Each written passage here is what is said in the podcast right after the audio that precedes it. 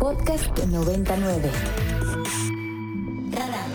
Personajes y análisis para entender mejor a México y el mundo. Con Mario Campos. Mente reflectora. Una fracción de la energía reflejada.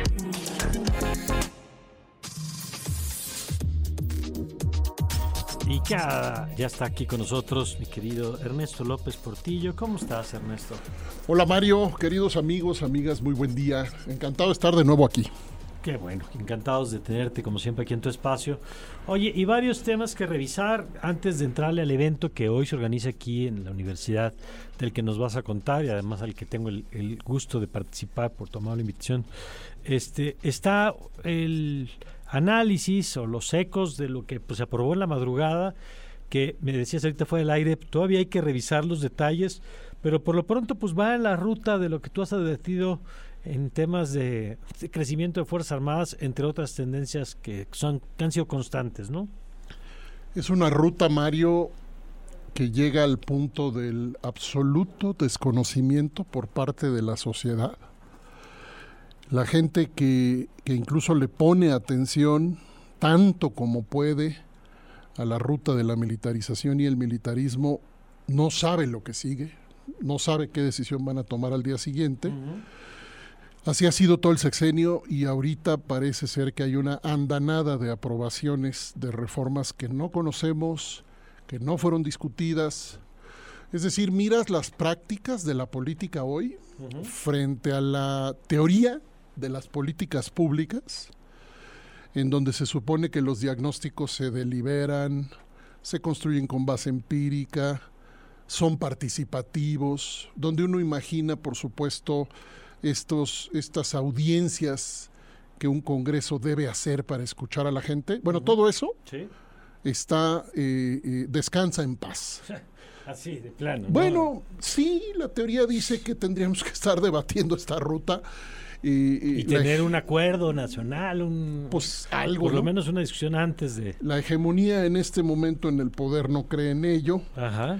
y pues imponen tan rápido como pueden y tantas reformas como pueden al punto de, de, de, eh, eh, de las aprobaciones, como lo están diciendo ahorita personas legisladoras, legisladores de la oposición, que incluso no han podido ver lo que se está Ujú. aprobando.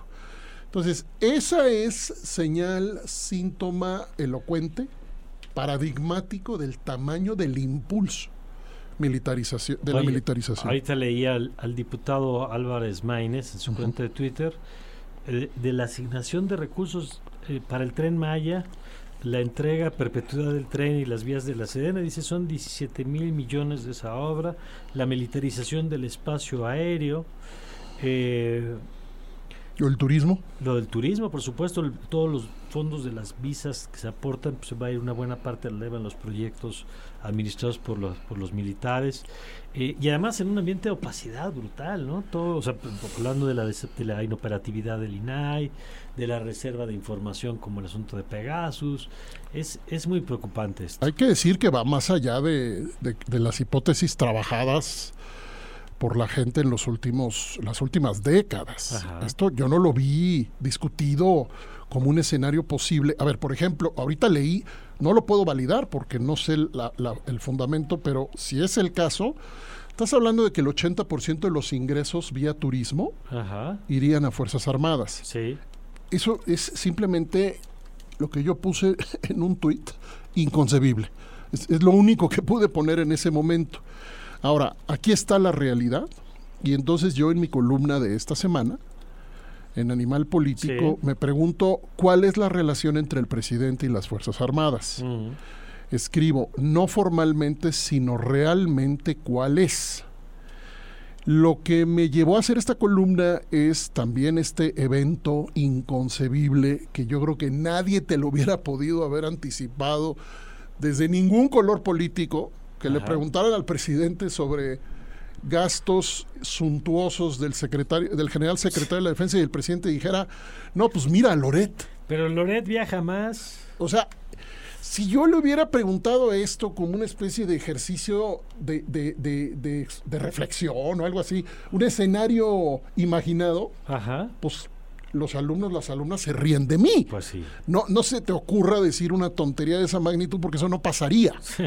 bueno, es tal esta inercia presidencial a favor de los militares o cuando menos de los mandos militares, que yo puse en esta columna que no hay censura presidencial a lo que hagan los militares.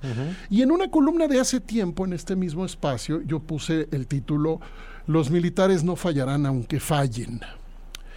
¿Qué quiere decir eso? Que no importa en realidad el resultado en términos de política pública, en seguridad o en cualquier aspecto en el que intervengan, si la narrativa presidencial niega la posibilidad de escrutar, revisar, evaluar, evaluar cuestionar a Fuerzas Armadas por lo que hacen y dejan de hacer, si la narrativa presidencial dice no hay problema, ¿cuál es el problema? Estamos entonces dando un salto a un sistema político diferente. De acuerdo. Un, un buen amigo, lo escribo así en la columna, eh, me dijo alguna vez que la relación entre el presidente y las Fuerzas Armadas nunca ha sido un proyecto de seguridad pública, me dijo. Su frase es, los militares son un instrumento de protección política del régimen. No te confundas. Mm. Bueno, esto no sería diferente a lo que algunas voces, trayectorias especializadas ven en América Latina. Eh, hay una gran, gran experta, que por cierto ahorita está trabajando en un proyecto de reforma militar en Cuba como asesora, eh, que, eh, de, apellido Diamint, que desde hace tiempo publica un texto que se llama América Latina remilitarizada. Y lo que nos están enseñando los, la, teoría es que eh, hay una remilitarización de la política. Remilitarización de la política.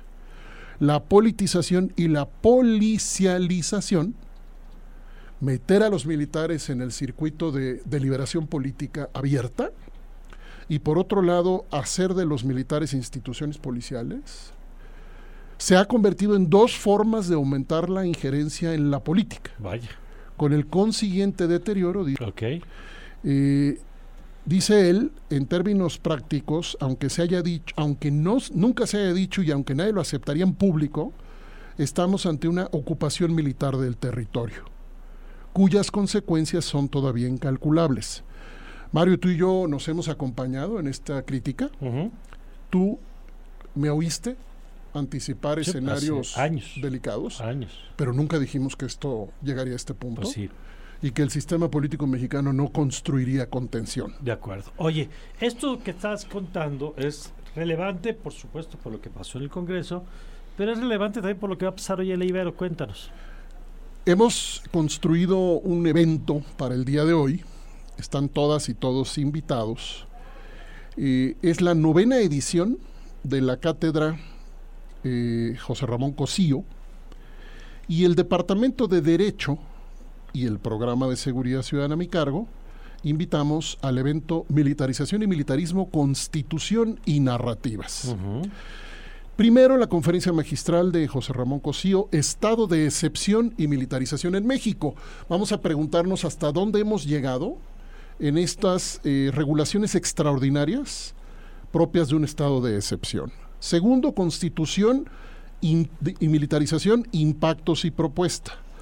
Santiago Corcuera, Santiago Aguirre, Luisa Conesa, Sandra Serrano y el director de Derecho Ricardo Ortega moderando.